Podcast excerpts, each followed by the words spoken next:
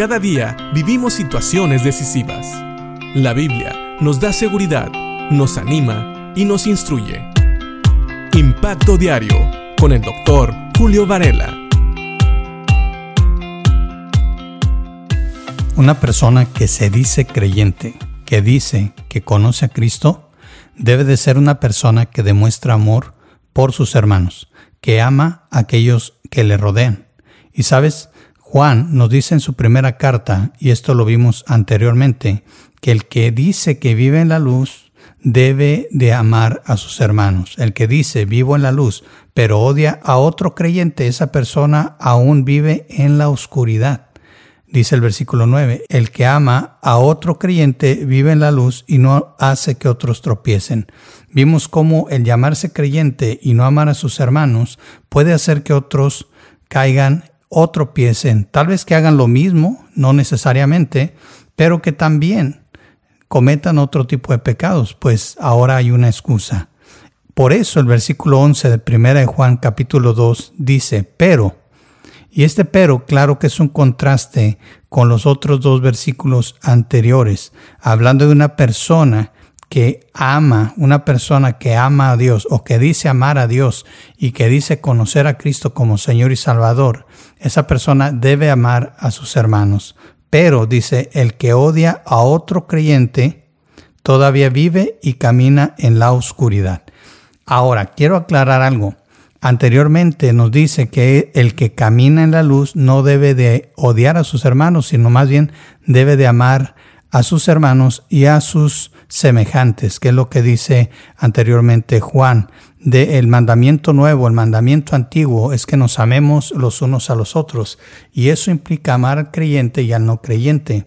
Pero hablando específicamente de aquellos que dicen ser creyentes, pero odian a sus hermanos, ellos tienen que revisar sus vidas. Ahora, quiero decir que aquí cuando habla de odiar a los hermanos, se refiere a un odio constante, un odio que no, no, no para y que aparentemente nunca va a parar.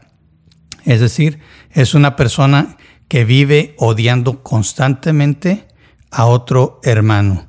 Es un odio que le consume, un odio que lo que pasa está señalando que es posible que en su vida no haya habido un verdadero nacimiento. Tal vez esta persona se siente creyente, se piensa creyente, pero ese es lo que llamamos a veces una persona simpatizante. Simpatiza con la doctrina, pero no ha habido un cambio en su corazón. Eso es lo que dice, dice, pero el que odia a otro creyente, hablando que odia constantemente, es un odio constante, un odio que le consume, que en vez de aminorar, tal vez va creciendo. Dice, todavía vive y camina en la oscuridad.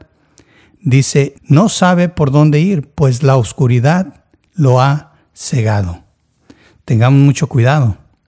Muchas veces lo que decimos no compagina con lo que vivimos y cuando lo que vivimos no es lo que decimos, tal vez entonces estamos mintiendo.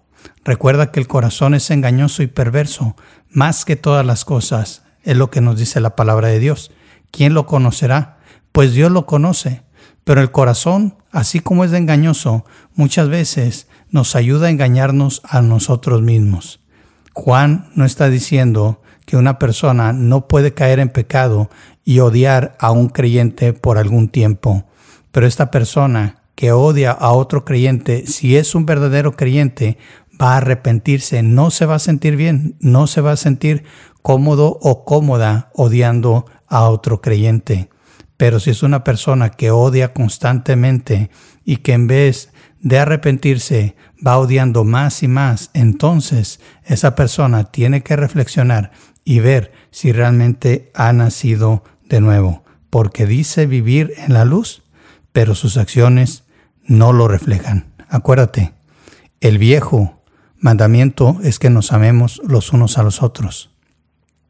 Un mandamiento que Jesús vino a modelar y lo refrescó. Por eso dice Juan que también es como un nuevo mandamiento. Así que una persona que dice vivir en la luz es una persona que ama a otros, es una persona que lucha contra su odio, contra aquellos que le han hecho mal, o que le han lastimado y que finalmente termina perdonando a esas personas. Tal vez tome tiempo, pero lo va a hacer. Pero una persona que nunca perdona es una persona que primeramente no ha conocido el amor de Dios y por eso no sabe amar de la manera en que Dios nos amó. Porque acuérdate que nosotros le amamos a Él porque Él nos amó primero. Piensa en esto y que Dios te bendiga.